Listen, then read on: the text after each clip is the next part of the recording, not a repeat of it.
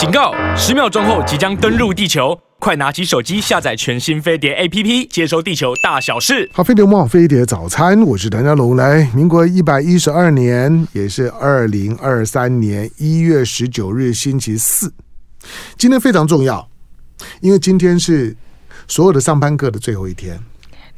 好，那七点钟的时段呢？呃，平常反正在在星期四的七点钟，飞碟早餐呢就是谈教育，所以我把所有跟教育有关的议题呢都摆在呢星期四的七点钟的时段。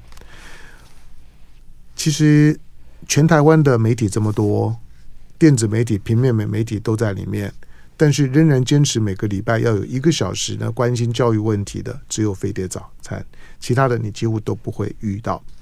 好，所以呢，飞碟早餐呢，在教育问题上面的关注，当然教育问题很广泛了哈。所以呢，我我把很广泛的议题，甚至有的时候有一些呢比较深刻的人物访谈呢，我就摆在这个时段。尤其在今天是大家呢上班课的最后一天，今天傍晚之后呢，返乡的人潮呢就会大量的涌现。明天开始呢，就正式的放放年假了，就小年夜了，后天大年夜，然后大家就开始准备呢过新年。因此呢，在虎年的最后一天的飞碟联播网飞碟早餐的节目的播出，我的最后一位的现场的来来宾，红兰老师，欢迎。好，谢谢谢谢，唐先生好。好啊，哎，好，我我我我我先跟你哈拉一下。像红蓝这样子的一个一个平常，平常我看到红蓝的时候啊，我我我都觉得红蓝快要跑跑跑起来，他就他就很急，他每天好像都有做做不完的事情。我每次碰到红蓝，我都我都觉得红蓝跟你讲的时候，他就开开开始跑了。不好意思，不好意思，没有我我开玩笑，没有我真的很性子急，恨不得脚还有个轮子。对我这这是我真实的感受。我每次跟跟洪老师在聊聊聊的时候，我就觉得，我觉得红红蓝好像很急，要赶快把这件事情做完，他他就开始跑了。好，那那那你过年在干嘛呢？通常？我我今年过年有一本书要把它翻译完，它叫《Mother Brain》，就是呃怀孕的时候其实改变母亲的大脑。啊、oh，OK，这是这也都是脑神经科，对对，这方面的，因为这方面书非常少，所以我想说，真的、哦，嗯，好，那期待中，这个这个这个题目有有有意思啊。哦，好，好，我翻译完了基本给您、嗯，一定一定要。好。好，那那可是你、嗯、你你过年也不会想好好的休个假，嗯、走走村，打麻将？哎，我不会打麻将啊。那个走村的话，我对人多的地方其实没什么好感呐、啊，所以。我不晓得，我我你看疫情的时候说，哎呀，关在家里，我觉得疫情对我俩一点反应都没有，我就是没，我本来也就在家里，本来就这样子，对对对，所以我没什么感觉的。那个啊，对了，讲起来我很无趣，没 错没错。我我幸好幸好你跟你老老公两个人都有很多事情要忙。好，所以你看洪兰洪兰老师的过年多么的充实，就是他当他他平常也也是一样了。简单讲就是红兰在告诉你，就是说过年。对我来讲没有差差别，平常我在做的，过年照样做，继继续做，就这个意思。就是差不多啦，真的是，因为你平常也就吃的不错了，嗯、对不对？不像我们小时候过年才有鱼肉吃，嗯、就是你会很期待。你现在反而害怕说，过完年我比方我要去验血，嗯、我如果吃了很多，等一下会被医生骂呀，哦、是不是？那、嗯、而且过年没有应酬，没有电话，我觉得那是安心做事情很好的时候。嗯，好。可以的，安安心心过过过过个年啊！这个是多有 多有多启多有启发性，就是过年对大家来讲呢，叮叮哐啷的，可是对洪兰老师来讲，寻常的一天，他他跟平常是一样的，他要把书呢要翻译完。好，但是呢，说说翻译书来，今天呢，请洪兰老老师来呢，是请洪兰老师呢为大家呢导读呢导读这本书。嗯、这本书呢叫《鹰架教育》，鹰鹰架就是我们建呃工工地外头搭的那个鹰鹰架。你简单讲就是这个 scaffold 是个概念了，对对，就就是教育呢是一阶一阶这样慢慢搭搭搭上去的鹰架鹰架教育。好，那这个呢，the the scaffold effect 啊，这鹰架鹰架教育鹰架鹰架效应如何养成呢？坚韧的。能够有比较强的耐挫折的独立跟安全感，守护孩子长成自己的建筑，孩孩子就像个建建筑物一样嘛，你慢慢的把它养养大。好，那这本书呢，呃，天下文化出版，作者呢是哈罗德，那科普莱维奇。我们先介绍一下作作作者好了，因为会让红兰老师青睐，就是好，这本书我来导导读，这个作者一定要很有代表性啊。其实这里面啊，他这个观念就是鹰架，因为我们以前人家认为说孩子什么都不懂，对不对？哦，那么他是一张白纸，其实不是的哦。孩子生下来他有就是先辈的知识，那个知识是演化给你的先辈的知识，那么 你要善用他这个先辈的知识。所以呢，我们说婴儿生下来以后，他去呃，比方说你他坐在椅子上就去。丢汤匙丢什么？你不要很生气去打他，因为他其实就在做实验。因为另外一本书就叫做《摇篮里的科学家》。嗯，他说他今天丢下去，如果今天是铁的汤匙，他听到的声音就不一样。嗯，瓷的、塑胶的，那他就在把这个外界的讯息进来，跟他大脑里面已经有的呃东西做比较。如果说哎进来不一样，比方说我们我们做实验给孩子看一个车子，哎穿墙而过，他就会很惊讶，他会去摸那个墙。因为他知道车子不应该会穿墙而过，他当然不晓得说你是做了手脚嘛，哦，所以你马上看到说他这个先天的这个这个音架其实是很重要，但是他需要一点一点的去去 build up 哈，嗯，那我们在学习的时候，每一次学习都是把外面进来的东西跟我内在的音架相比较以后，我修改我内在的模式。我要修改我内在模式，使使它 fit into 那个外在的东西嘛？哦，那所有的学习都是这个样子，所以学习其实一开始是慢的，它要等到音架差不多好了以后，它才可以快大爆发。对，所以我们的学习不是一条直线上去，我们是个波浪形，就是好像都没有什么进展，哎，有一天突然突然就就更上一阶，然后又好像没有什么进展，又更上一阶。所以呢，我个人非常反对我们的断考，嗯，因为我们断考是每个月就就来考，对，可是。对很多来孩子来讲，他其实差不多要三个月，他那个音架才会完成。所以你每一学期期末考一次，其实就可以了。你要你要多多讲一讲，一定有很多的孩孩子非常欢迎红兰的理论。不是，这是真的，因为你你的孩子如果开窍在断考之后，多可怜呢？嗯，对不对？那他反正就是说，每个孩子这个音架的成长的快慢不太一样。这个音架的成长其实跟他平常读书的背景知识是有关系的。嗯，就是一个新的讯息进来。我如果没有地方放，那讯息就流失掉了。嗯啊，比方说我们听嘛，声音的话是一个音波，音波消失了就没有啦，抓也抓不到了。可是如果你有音架，那这个音架就像个网，把你的音波就兜住了。那等到它放对的地方，就是新的跟旧的知识结合起来，你就知道他在讲什么了。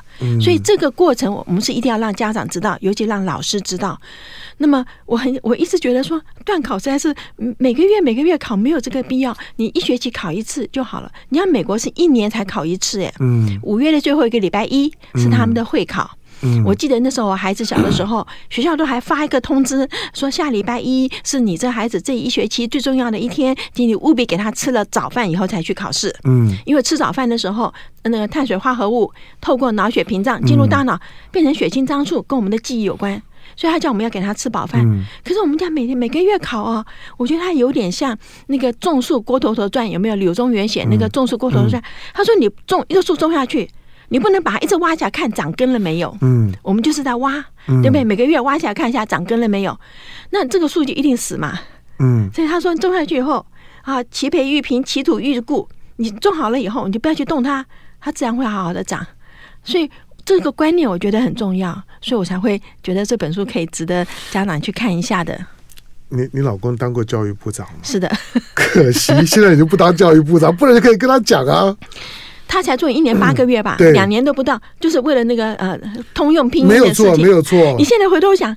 已经没有人用通用拼音了，本来就就就是啊，对呀、啊，这是很奇怪的事情。当时就在当时吵成那个样子，对当时我们就说汉语拼音已经是国国际化的通用了，对对对，联合国也用的，用它，你为什么要另外再标新立异，一定要搞个 好像只有多多多多少比例的不一致？那不是多少比例的问题，对呀，老外要要用的，他就没有办法用嘛。我们要拼给老外看，老外看不懂嘛，读读不出来。对对，所以我这个事情，你看。我们说历史就是你回头去看的时候，荒谬啊！对，很多真的就荒谬，真荒谬。对，不过那个至少他在的时候催阅读嘛，嗯，我我对阅读还是对孩子有帮助的。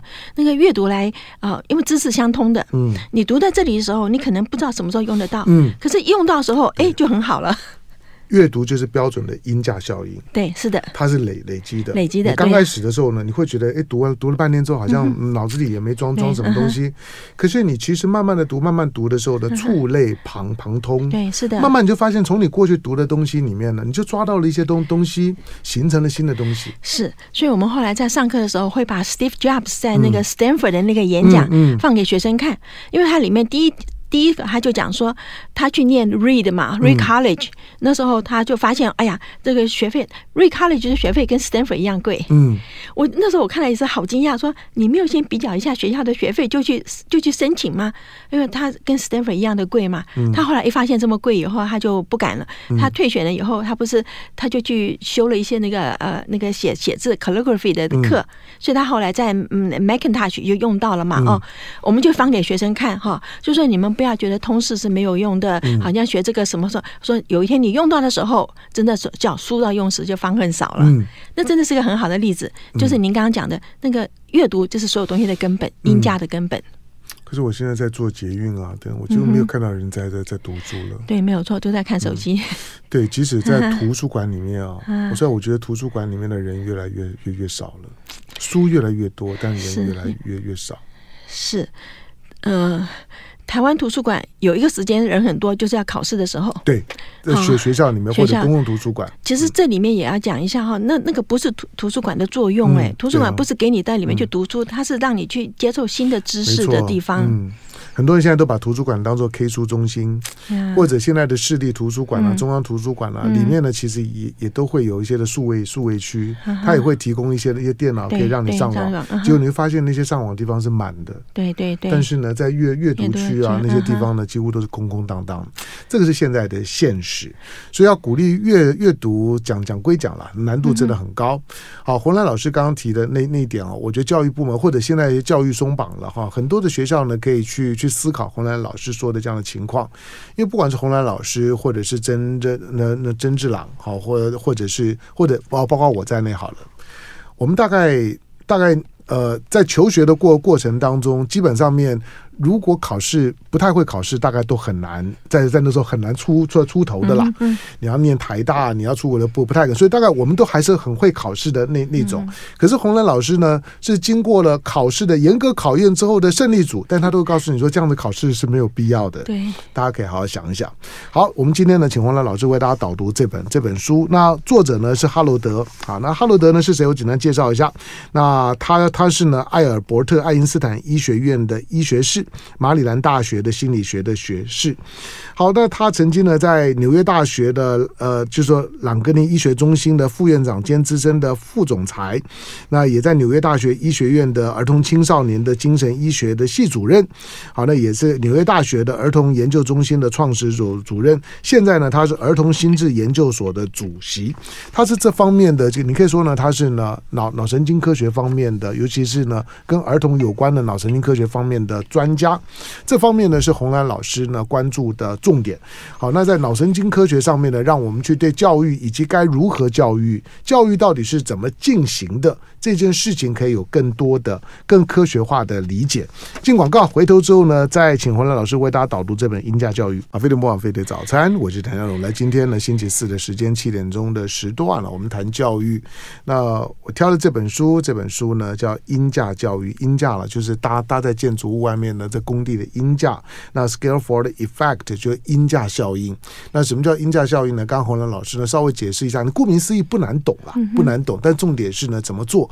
那他也不是单纯的在谈一些呢，谈一些教育理念。现在的现在的比较进步的教育理念，它通常必须要有脑神经科学的基础，让你知道呢，教育你任何的言语。行为 information 呢进到了那个呢看起来呢茫然无知的小孩子的大眼睛耳朵里面之后，它到底是怎么运作的？嗯、一开始洪兰老师刚刚讲的那个那个 case 啊，我我觉得对很多父母亲来讲可能就很震撼。比如说小孩子他会丢丢丢东西，他可能丢汤匙，丢筷子，丢玩具。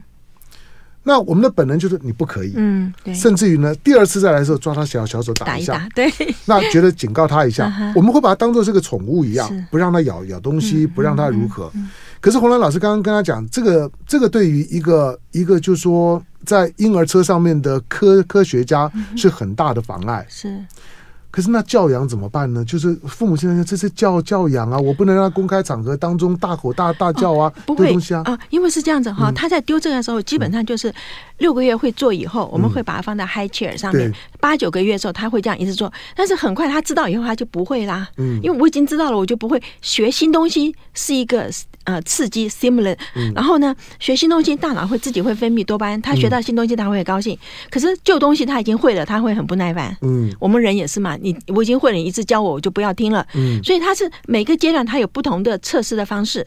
九个月会爬了以后，我们跟家长讲，把客厅里所有的东西你不要他摸的都拿走，让他去爬。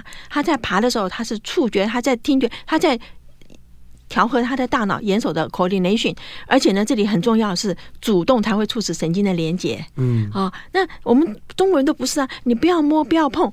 我就说你，你每次都是讲，我们中国孩子学会第一个字就是不要嘛。对，没有。就是你都是大人一直在禁止他，禁止他。不不不不不。对，所以这其实是不需要，他要去学这些东西，是他在测试他先天先辈的这个 model 跟他外面进来的 model 是不是能够完全的 fit 啊？那这个就很重要嘛，他在做学习，所以你看。看，你说外国人敢去探索，是因为他们从小去探索的时候，父母亲不会防止。可是我们这边都是小心小心，嗯，很少看到孩子这样子摸着走路，都是大人牵着，嗯，大人牵着，你看多辛苦。我就跟家长讲，他这么矮，身上这么多肉，就是跌下去吧，它也不会痛，嗯。可是它只要跌一次、两次、三次，它就不跌了嘛。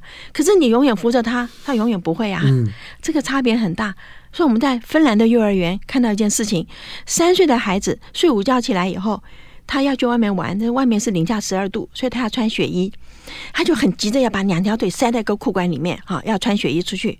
三岁在我们台湾是一定帮他穿，嗯，可是，在芬兰，他说他就可以自己穿啦。老师一直拦着我们，叫我们不要给他穿，可是我们看他穿不进去，我们就好急。老师说，孩子长大是要有耐性的，嗯，他说家长第一个要学的就是耐性，所以。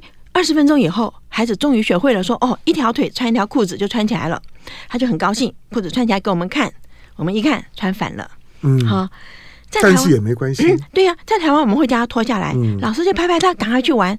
我说他穿反啦，老师说：“是啊，我知道。”他等一下也知道啊，他去上厕所他就知道啦，嗯、对不对？所以老师讲了一句话，他说：“他今天穿反，明天穿反，他后天就不穿反了。”嗯，就是你要从错误里面学习。后来我们在大脑里看到。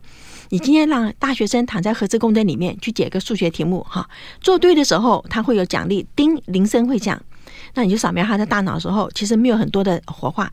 可是他会说做错的时候，它是一个很重的声音，不这样子下来，然后大脑整个活化起来，马上去找我错在哪里，为什么错？他说错误里面学习是最快的，嗯，所以我们要让家长知道说，错误学习是最快的，让你的孩子犯错，你的重点就是不要犯第二次错。是我们的我们的传统教育观念都不是，不是这样子。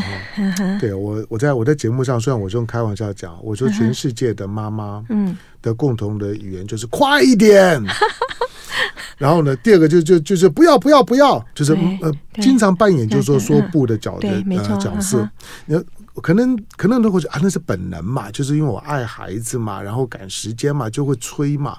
可是。这种的这种就是说，普遍的在华人圈子里面的教养观呢、啊，他可能把我们变成是一个不太敢冒险，同时对于新兴事物的理解、接收跟创新能力啊，从小就受到压抑。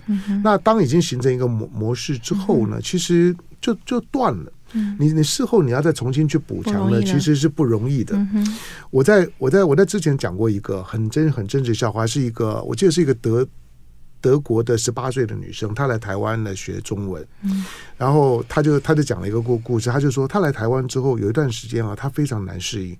为什么难适应？她说她在她的寄寄宿家庭，嗯，那那个寄宿家庭对她是很好，嗯哼，可是呢，她中文能力并不好。但是每一天呢，当她要出门的时候，她的寄宿家的家庭呢的爸爸妈妈都会跟她讲说，出门要小心哦。那就出门要小心，对我们来来来讲是多么的温暖善意，而且口口头禅的提提醒你出门要小心哦，过马路要小心哦，就是提醒他要要小心。他就想说台湾是不是很可怕？他就觉得他在他说他在德国十八年，从来没有人跟跟他讲说你出门要要小心。那台湾是治安很差吗？他后来发现也也没有没什么事啊，但是到处都有人提醒他要小心，要注意安安全，你要注意安全哦。我们没有恶意，我们就觉得就很担心你会怎么样。但是为什么要担心呢？那就是反映那个文化的差异性之大。是是是，真的是。所以父母，你如果要离开父母亲，真的要开车小心，什么小心？嗯、对对外国人是说开车平安，对，嗯，对你平安就好，嗯，对不对？可是因为父母亲很紧张，孩子就会很紧张。嗯，我真的觉得我们的孩子是很紧张，而且孩子做什么事情都要眼睛看一下妈妈。没错，就不敢超级紧紧张，对，就是一定要从爸爸妈妈得到认认可。那这个孩子哪里会有独立性呢？其实为什么我们的父母亲要要这样子？而且好像如果你没有这样子，就是你不够关心。我跟你讲哦，很多父母，您您您做早上起来说，哎呀，快点快点。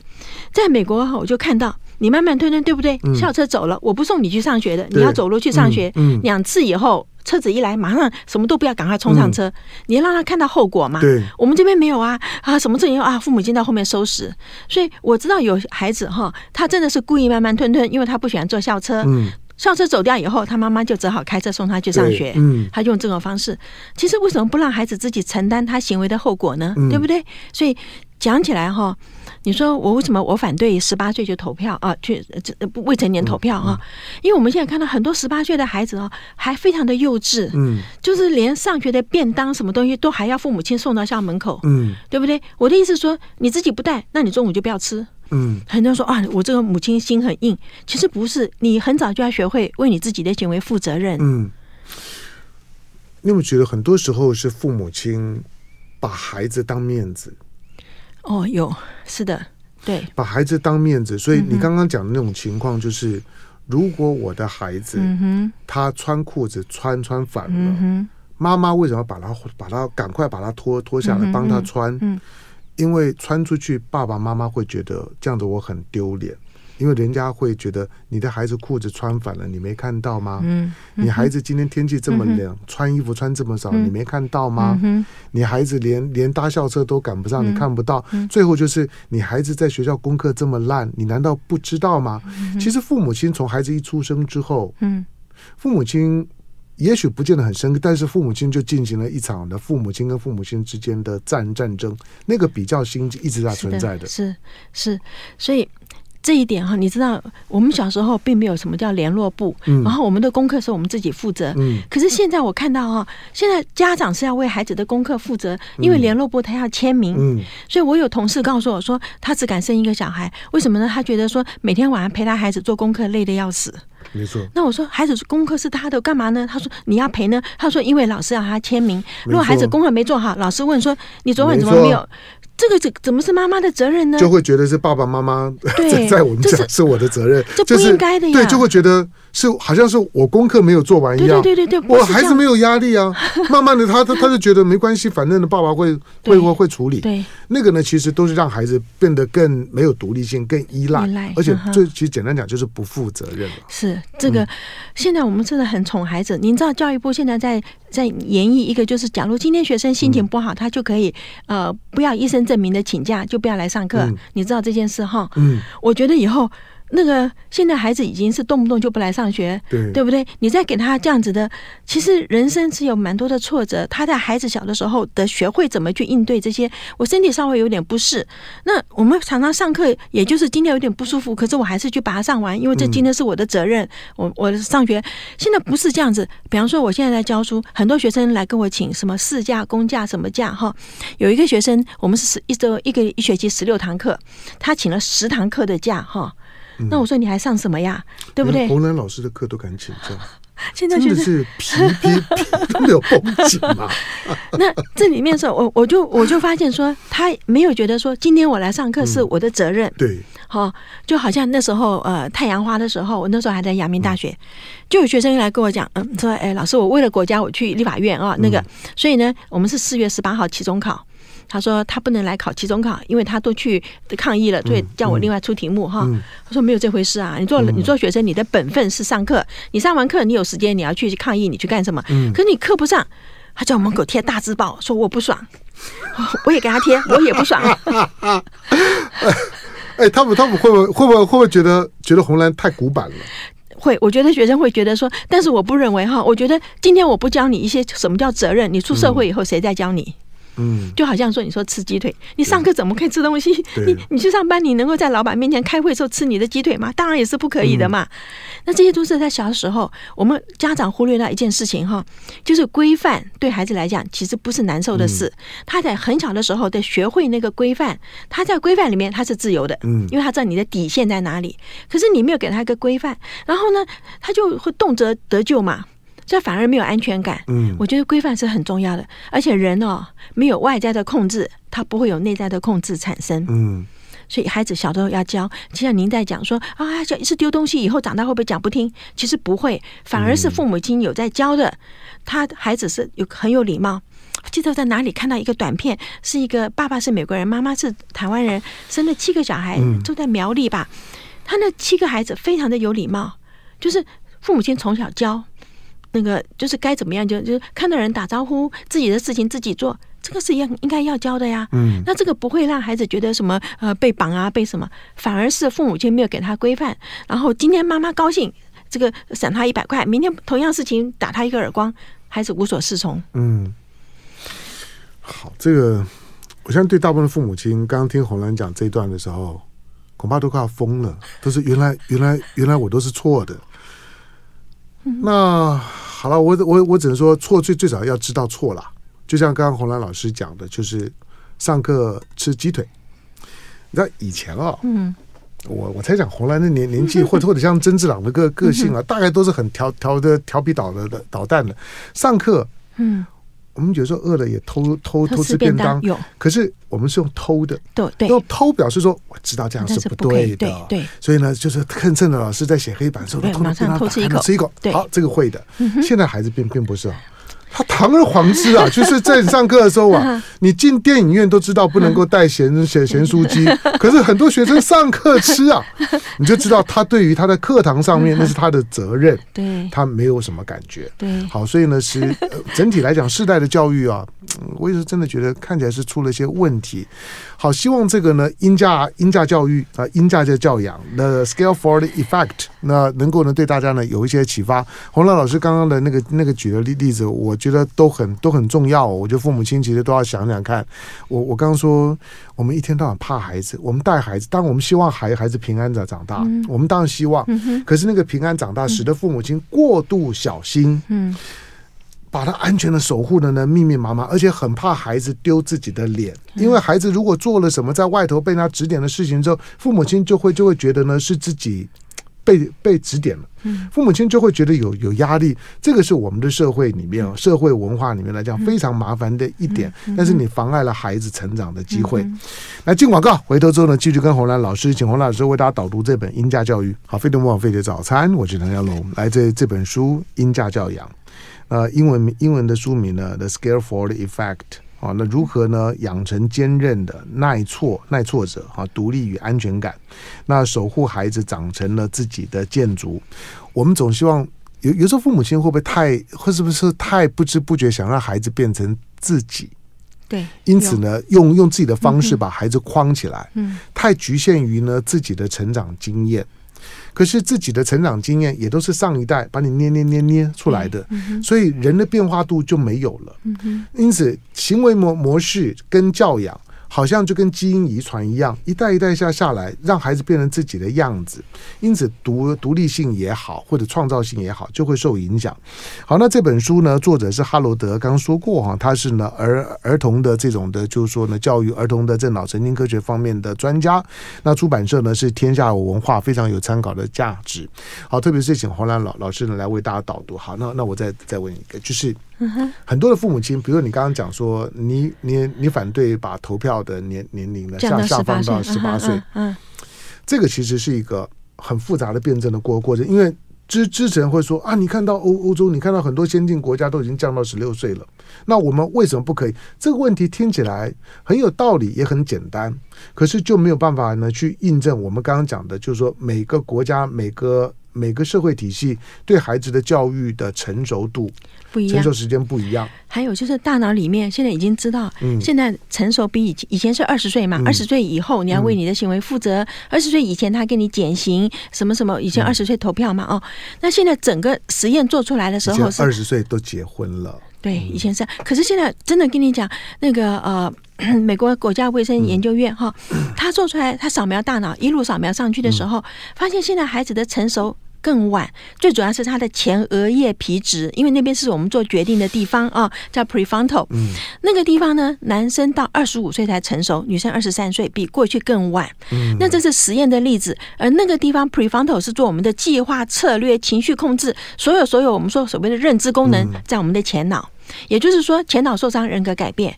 那如果你的前脑是这么晚才成熟，那你怎么可以把一个投票权，就是你可以决定别人的命运嘛？嗯，你把这个能力交给一个大脑没有成熟的人，那其实是很危险的。嗯，其实你看美国十六岁开车啊，那里面有个原因就是他幅员很广大，很多地方如果你孩子不开车，他其实就没有办法动，他没有公车也没有车。那你把一个会致命的一个工具交到一个未成熟、未成年的人的手上，那其实是危险。我们现在台湾已经看到很多富二代喝醉了酒就撞死人，什么一大堆的这种事情，对不对？在实验上发现，哈，未成年，比方说男生，他现在开车，如果车旁边坐了一个他的同性，就是也是男生的，他闯黄灯，这个就几率就比较高。他如果旁边坐的是个女生，那就更不得了了。要要显现，对不对？对他那时候他就出车祸的几率就高很多。但是呢，假如今天这个人是个成年人。旁边坐的是谁，就比较不会影响他那个表现那种表现欲。欲对啊，我我们讲个最简单的实验，一个实验室里面中间放了一个柱子，然后有五个那个就是我们去游乐场丢圈圈的啊，然后在离着柱子中心有一公尺、两公尺、三公尺，进来以后就跟学生说，这边有五个圈，你丢进去就两毛五，哈，你要丢进去就两毛五。好，男生女生不一样。女生进来站在一公尺的地方，我尽量让她丢进去，我拿两块两毛五走掉，嗯、对不对？男生就不一样了，男生会站在两公尺，我丢丢看我的能力到哪里。嗯、如果进来一个别的男生完全不忍的站在后面，他就往后退了。嗯、但落进来一个女生退到最后面，嗯，就要表现给人家看。这男生女生，这是实验做出来跟你的不一样。那所以我们知道说，这种当然就是动物的本能啊。没错，因为他求偶。对啊，他求偶，求偶的本能嘛，哈。可是你知道，假如他今天手上拿的不是丢的圈圈，是一个车子呢？嗯。是一个会致命的东西呢？那你怎么样呢？嗯。所以你要考虑到孩子成熟不成熟，大脑的发育，还有一点是在台湾哈，因为大部分孩子犯了错是父母亲处理结果，没错。所以他敢去犯错，是因为反正妈在呀，爸在呀，那钱是。我们说打破玻璃，美国孩子是掏掏他的零用钱去赔，没错，在台湾一定是父母亲去赔呀，嗯，对不对？所以这个我觉得太早把这个这个决定权放给那个未成年的孩子，在台湾是有点可怕的。可是红蓝的红蓝的这些的观念，你觉得能够能够改变我们的父母亲吗？我觉得要让父母亲知道，说你不能跟着孩子一辈子，嗯，对不对？你越早训练他自己做决定，嗯、就说他 maybe 十岁，你说啊还太早，嗯、但是你可以，呃，我的意思是说，你可以慢慢的放手哈，嗯、呃，如果孩子进到高中了。今天家里发生了一些什么事情？比方说人家来讨债呀，家里有什么事情，你可以开始跟孩子商量。因为高中是怎样的？十六岁，嗯，对不对？十六岁在古代呢是可以结婚了，嗯，那 就是我们古代认为说他是成年了。但是这里面我还在后面主导，我只是告诉你说你要慢慢练习。万一我有一天我不在了，你要来做我的这做我的工作。所以在美国你会发现，十六岁他去打工了。好，他可以开车自己去赚钱打工。他自己赚钱的时候就知道赚钱的辛苦，他也知道说父母亲赚钱的辛苦，对父母亲就会客气一点。不然的话，这边那天我在报上看到说，有一个孩子跟爸爸要那个最新型的手机，爸觉得太贵，孩子骂他三字经哈，就孩子跟爸爸讲话骂他三字经，说你答应说要给我的，我心想说就凭这三字经我就不给你了，当然啊，对不对？可是现在孩子跟父母亲讲话很不客气啊。那当然，而且觉得说，那你干嘛生我？我你生了我，所以你要养我。嗯，哦，现在很多的孩孩子可能可能是这样，这是不对的呀，对不对？很可怕。这个这个，所以我想很多应该是应该说啊，父母对孩子的态度决定孩子的命运。好，你刚刚刚你讲的，我我完全同意了，就说。孩孩子如果晚熟，有一些太有风险的东西，在他晚熟的情况之下，把太多的完全的决定权交交给他，那是生物的本能，不管是求我表、嗯、表现，男孩子为为什么喜欢在运动场上面竞竞技？他就是要让他看到嘛，嗯、就是我是最强的那那那个。嗯那因呃因此这种的表现欲，你要去压抑他也很难。为为什么会飙车的几乎都是青青青少年？青少年，你把摩托车给他之后，嗯、他不催出他的摩托车最极限，甚至去改装车，证明自己我可以比别人快。嗯、那个车对他的那个意义就就就就降低了很多。他不是像我们拿来当做代步工具的。嗯、你给我一辆车，给我一辆摩摩托车，是为了让我呢工作通勤方便。嗯那是我的意义，可是对年轻人不不是，它是个竞技工工具，嗯、是要自我证明的工具，嗯、所以飙车的一定是他。嗯、可是问题是他已经大了，你这个时候跟他说说 no，他想想办法，他第一个他会一定跟你反抗啊。没错，我们跟他说 no，他说老师路上撞死的都是技术不好的，这是、嗯、我不会发生在我身上。对对对，这个这个你在课堂上面一定有遇到过啊，会会啊，但是我们就把他带去荣总看啊。嗯、你看那个就是跟你一样飙车的人，他现在是什么样啊？对那你说啊，不会发生，不会发生。那你看这么多人，难道他都是技术不好的吗？嗯。还有一点就是，现在其实哦，我们保护孩子太多，有些地方是要让孩子知道，你真的是差一秒就毁一生。嗯、对。好，这个问题问题，当当假定今天很多的父母就说、嗯、啊，原来原来我家带孩子。是错的。原来孩子今天变得这么的不独立，嗯，变得这么的没有创造创造力，这么依赖性。原来原来是因为我扼杀了他作为一个独立的人格跟一个就是说呢独立个体的机会。如果我觉悟的时候，我的孩孩子已经已经已经已经十五岁了，那那那那我怎么办？就是说，父母亲这个时候还能够做做什么补救吗？来得及啊，慢慢放手啊，因为人总是终身学习。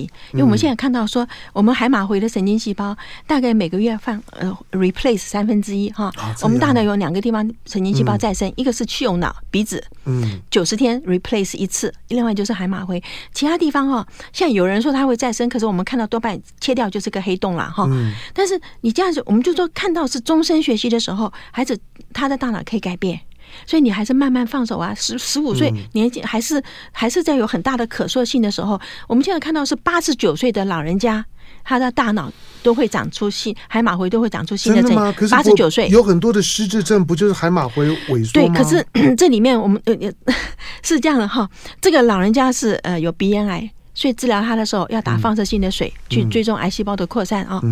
那注射下去以后三天，这老人家过世了，那就。医生就请他的家属把大脑捐出来做解剖，因为放射性的水是让细胞会发亮，在显微镜里发亮嘛，哈、嗯，嗯、你就看到说这个老人家在海马回的那个齿状回的地方，神经细胞是发亮的，表示他是三年前注射了放射性的水以后才出生的新的神经细胞啊。那 但是呢？那个阿兹海默症比较不一样的是，它是原来有的细胞死掉、死掉、死掉、嗯、死掉，很多时候你来不及 replace，嗯，哈。但是我们也有看到阿兹海默症，比方说现在有办法让它 slow down，让它慢下来，嗯、对，或者是呃，美国有一个修女的一个实验非常的好，是一九二零年的修女，他们后来呃，就是他们当时就签死后把大脑捐出来做解剖，嗯，那么这些修女呢，死后捐出来做解剖的时候，发现他们其实很多是有阿兹海默症那种。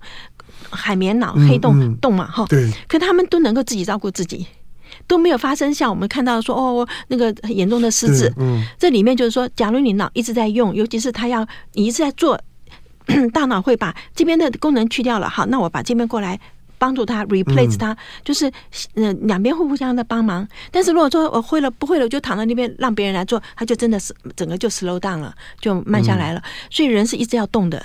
好，修女那个实验真的很重要。他们最后在 Arizona，呃，最高年龄一百零五岁，全部过世了以后，嗯、那个报告出来哦，真的看到很惊讶，就是他们讲起来应该就是已经是阿兹海默症了，可是他们都是到最后还是能够自己照顾自己的。嗯，所以大脑要用的，嗯，对呀、啊，就是当然就要要保持 active 对活动，像红来一样，对，没有错。我觉得我每次看到红来，我都很很佩服。我说啊、哦，你们、你们、你们夫夫妻俩起码也大我一轮，可是我真的觉得你们那个生活的活活力，跟每天都还在吸收新。我说他们他们两个不只是吸收知识，而是 他们两位还在创造知知识。哦、谢谢这个对我来讲太佩服了。谢谢你。好，当然呢，希望呢，是呃，因为今天今天我们虽然我们我们谈的时间呢已经很很有限，可是我觉得哎，有几个几个几个点跟你举的例子对我非常有启发性。好，这本书呢叫《因价教养》。就是的 the scale the 这叫 the Scaling Effect 啊，鹰架哈，就是顾名思义，就是如何告诉你，不管是在教育。或者说呢，孩子的成长的过程当中，如何让他能够建构自己的人生，那个至关重要。每个父母亲都都知道，你早晚要放手，嗯，你早晚有一天你会老去，你早晚要放手，那你什么时候放呢？可是我那父母亲就是放不了手，是，我觉得大部分都是一样，是，但是。训练一下吧，我我觉得有的时候并不是训练孩子，而是父母亲需要自我训练一下。是父母亲缺乏自我训练的时候，你很难训练你的孩子。没错。好，希望呢，在这本书呢，对大家呢有启发性。书呢是天下文化出版。那这个作的作者呢是哈罗德，今天为大家导读这本书的中央大学的讲座教授老朋友红兰，感谢红兰。不会不会，谢谢您邀请我上来。虽然虽然虽然说你过年还是在翻译书，不是我还在跟你说新年快乐。哦，谢谢你，我其实翻译书很快乐的，真的 真的。好，的也也跟陈志老说新年快乐。啊，谢谢您。他他们两个人的专栏或者是书呢，是我最常看的，感谢。